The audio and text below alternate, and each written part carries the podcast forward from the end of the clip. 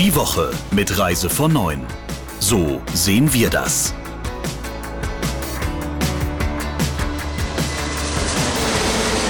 Wieder ist eine Woche rum und wieder schauen wir auf die Themen, die die Touristik beschäftigen. Herzlich willkommen zum Reise von Neuen Podcast. Ich bin Jens Zielinski und ich freue mich auf das Gespräch mit der Geschäftsführerin Britta Linke und dem Chefredakteur Christian Schmicke. Hallo und guten Morgen, ihr zwei. Hallo. Guten Morgen, grüß dich.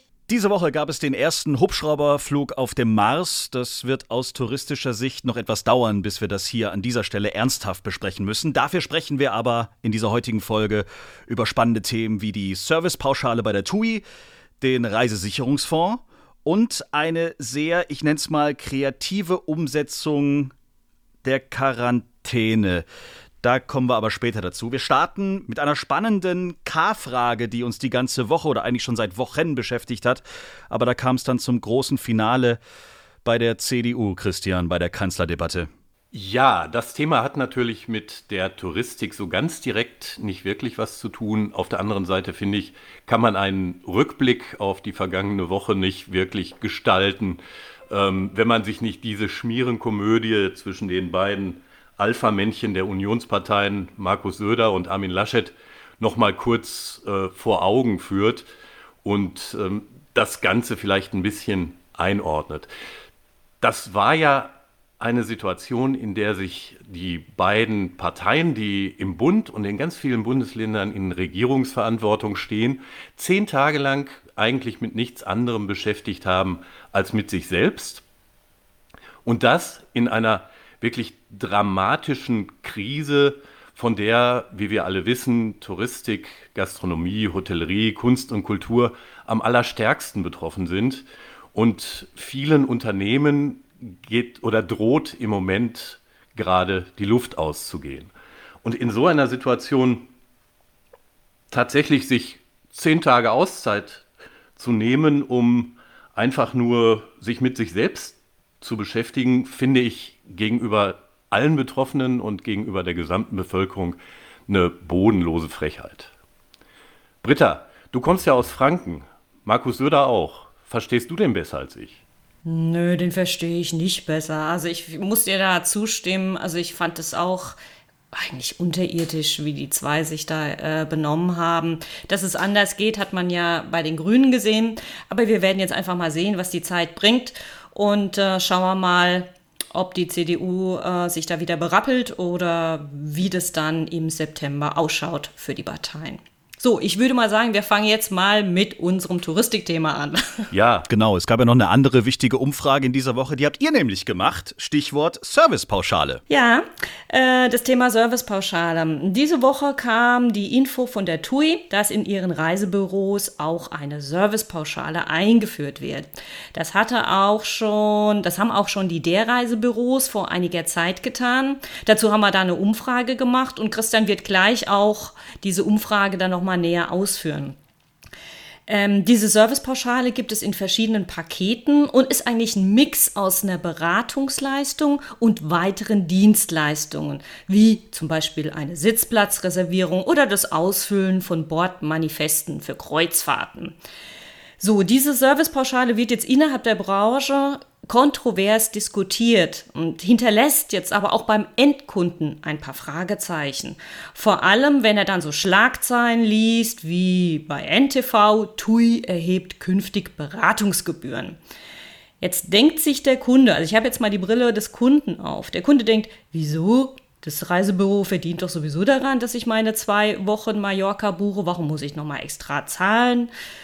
Da finde ich, da ist die Kommunikation wirklich nur suboptimal. Da muss meiner Meinung nach für den Endverbraucher einfach mehr Transparenz rein. Da ja viele Kunden hier überhaupt nicht wissen, wie das Reisebüro das Geld verdient.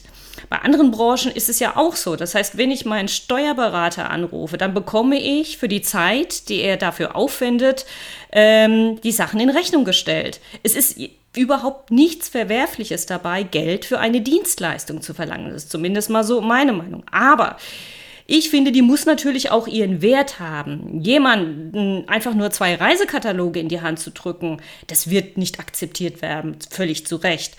Aber wenn ich mit konkreten Beispielen berate äh, und einen richtigen Mehrwert für meinen Kunden habe, ist es kein Problem. Aber ich finde diese, diese Kommunikation dahin, äh, sollte eigentlich besser gemacht werden. Christian, wie siehst du das? Und äh, dann kannst du auch noch mal äh, sagen, was die Reisebüros eigentlich in unserer Reise, in unserer Umfrage gesagt haben.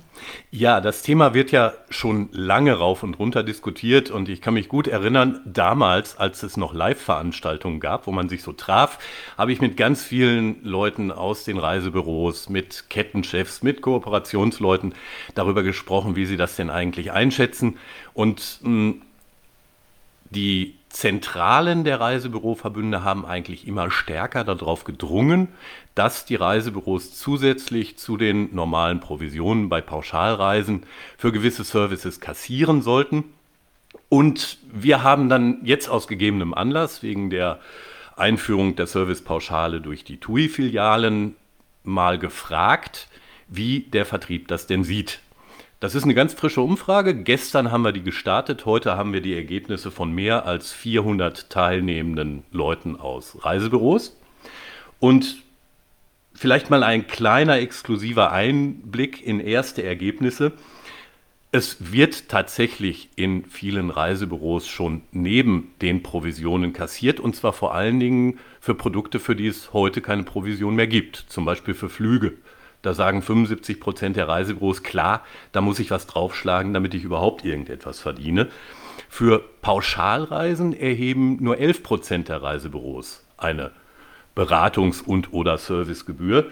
Ähm, für Zusatzleistungen, also Sitzplatzreservierungen, Freigepäck Hinzubuchung und ähnliches, nehmen 35 Prozent der befragten Reisebüros Entgelte.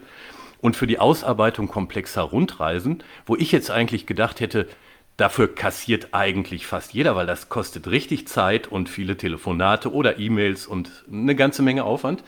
Dafür nehmen 25 Prozent der Reisebüros Geld.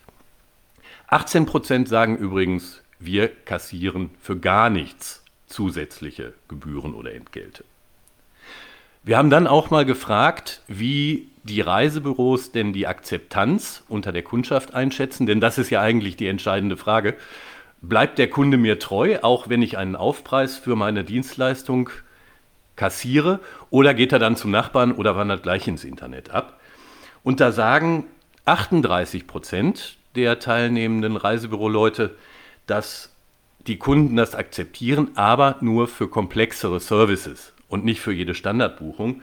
35 Prozent sagen unumwunden, ja, das nehmen die so hin und 27 Prozent, also die übrigen, sind da eher skeptisch und sagen, nein, wenn ich zusätzliches Geld nehme, dann laufen mir die Kunden weg. Ich habe mal zwei oder drei Beispiele noch aus Kommentaren mir vorgenommen, denn unsere Leserinnen und Leser sind da immer sehr auskunftsfreudig, auch neben dem eigentlichen Ankreuzen der Fragen. Und da zeigt sich tatsächlich die ganze Bandbreite der Einschätzungen und die sind total unterschiedlich. Eine schreibt, es wird höchste Zeit, dass alle mitmachen und für alle Arbeiten, für die es keine Provision gibt, Serviceentgelt berechnen. Ausrufezeichen. Nächster Kommentar, ich habe mich jetzt dazu entschlossen. Außerdem nehme ich eine Gebühr für Beratung ohne feste Buchungsabsicht, wenn diese sehr zeitintensiv ist und die wird dann bei einer Buchung erstattet, also verrechnet mit dem Reisepreis. Und ein Dritter sagt, das also die Erhebung von Gebühren, muss sofort gestoppt werden. Aus Erfahrung mit Lufthansa und Co. wissen wir, sobald die Gebühren eingeführt werden, versuchen die Veranstalter die Provisionen abzuschaffen und ohne Veranstalterprovisionen ist kein Offline-Reisebürovertrieb möglich. Spannende Zahlen, über die bestimmt noch viel diskutiert werden wird. Wir müssen tatsächlich in der heutigen Folge nochmal nach Berlin. Da wurde im Bundestag in dieser Woche über den Reisesicherungsfonds gesprochen und der DRV hat hier, ich will es vorsichtig formulieren, ein eher äh, düsteres Bild danach gemalt. Ne?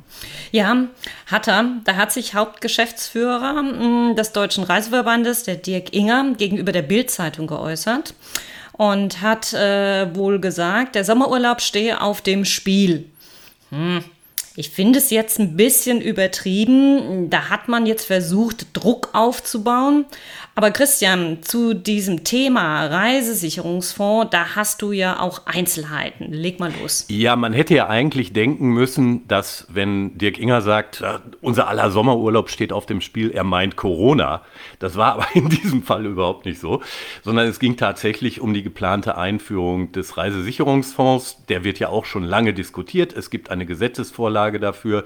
Diese Gesetzesvorlage ist vergangene Woche im Bundestag diskutiert worden. Ähm, in dieser Woche gab es dann nochmal eine Expertenanhörung im Ausschuss für Recht und Verbraucherfragen. Und ja, also es gibt aus der Branche eine grundlegende Zustimmung dafür, dass dieser Fonds eingeführt werden soll. Der soll 750 Millionen Euro schwer werden über eine Dauer von fünf Jahren.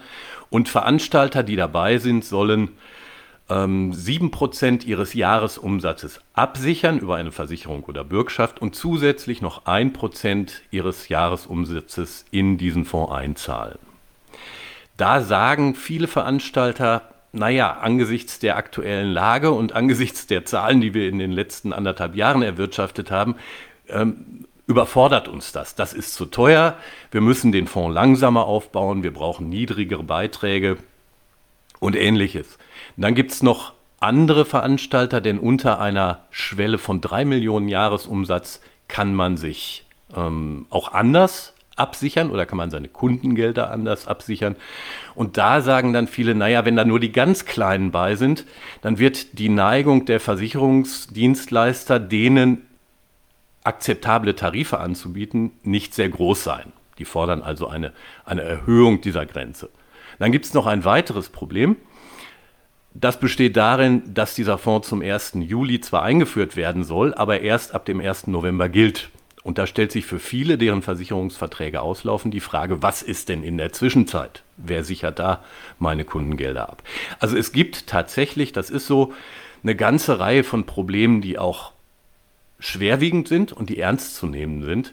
Wenn allerdings ein Verband dann kommt und sozusagen den Untergang des Abendlandes daraus macht, noch lässt sich ja an den ganzen Dingen ein bisschen was ändern, dann finde ich das auch deutlich zu populistisch und ein bisschen übertrieben. Dann keine Woche ohne Kurioses. Ich meine, okay, wir hatten schon das ein oder andere Kuriose, über das wir in dieser Folge gesprochen haben, aber Stichwort, was weltweit an Kuriositäten dann doch noch aufgetaucht ist. Ähm, es wäre eigentlich ziemlich witzig, wenn es nicht doch sehr, sehr ernst wäre. Das Beispiel, auf das ich diese Woche gestoßen bin, passt so in die Rubrik Hühnerbreine bereitkloppen und als Entenkeulen verkaufen. Ähm, da hat ein findiges Fremdenverkehrsamt äh, eine Quarantänepflicht, die es für Einreisende oder die das Land Dominika, nicht zu verwechseln mit der Dominikanischen Republik, erhebt, ähm, zu einem ganz besonderen Erlebnis hochstilisiert, per Pressemitteilung. In der Pressemitteilung des Fremdverkehrsbüros von Dominika, die vertreten durch eine Agentur wird, liest sich diese Quarantänepflicht von fünf Tagen für ausländische Besucher, die im Moment auf Dominika ansteht, so. Mit einer vorbildlichen strategischen Planung bietet Dominika Besuchern die Möglichkeit, die Insel im Rahmen ihres hervorragenden Programms Safe in Nature zu besuchen. Dieses garantiere, dass Besucher von Hochrisikodestinationen, dazu zählt auch Deutschland, in den ersten fünf bis sieben Tagen nach ihrer Ankunft in Dominica einen gut organisierten und abwechslungsreichen Aufenthalt verbringen können. Ein eigens aufgelegtes Programm umfasst Ausflüge einschließlich Land- und Wassertouren und beinhaltet die einzigartigen Wellness-Attribute von Dominica. Schöne Quarantäne, muss man sagen. Und es biete, das fand ich die schönste Formulierung seit langem, eine verwaltete Erfahrung innerhalb einer Tourismusblase, die Unterkünfte, Transportmittel, Attraktionen, Spas, Restaurants und Aktivitäten zu Land und zu Wasser umfasse. Auf die Idee muss man erstmal kommen. Also das merke ich mir. Wenn der nächste in Quarantäne ist, den ich kenne, dann sage ich, mh, du hast also eine verwaltete Erfahrung gemacht, ist, finde ich, göttlich. Herrlich, sehr schön. Gucken wir noch nach vorne. Was erwartet uns in der nächsten Woche, außer ein bisschen endlich Frühling? Das haben wir uns gerade auch beide gefragt. Wir haben tatsächlich wahr. vor Beginn unserer Session mal überlegt, was kommt eigentlich in der nächsten Woche. Aber ich habe so den Eindruck, das ist im Moment einfach nur eine, eine sehr angespannte Wartehaltung, in der sich auch die ganze Tourismusbranche befindet. Ab, was haben wir heute Freitag? Ab morgen, ab Samstag soll dann ja die Bundesnotbremse greifen und die einzige Hoffnung ist im Moment eigentlich die, dass die tatsächlich besser als vermutet funktioniert und die Corona-Infektionszahlen runtergehen und dann vielleicht auch mal der Reisebetrieb eine Perspektive bekommt. Oder Britta? Ja, dem kann ich mich eigentlich nur anschließen. Es ist generell sehr dünn, was die Nachrichtenlage betrifft. Ähm, ich habe mich auch mit anderen Kollegen auch aus anderen Branchen unterhalten und da ist es ähnlich. Es ist einfach sehr, sehr ruhig. Die Telefone klingeln nicht. Der Mailverkehr ist nicht so, wie er sonst ist. Da hat Christian schon recht, das ist alles, jeder verharrt so ein bisschen und wartet darauf, dass es einfach wieder besser wird. Und was anderes bleibt uns ja auch gar nicht übrig, darauf zu hoffen. Genau so sieht's aus. Dann danke ich euch für das Gespräch am heutigen Tag. Ihnen eine schöne Woche und bis zum kommenden Freitag. Jawohl, mach's gut, Jens. Tschüss. Dankeschön und tschüss. Der Reise von Neuen Podcast in Kooperation mit Radio Tourism. Mehr News aus der Travel Industry finden Sie auf reisevon und in unserem täglichen kostenlosen Newsletter.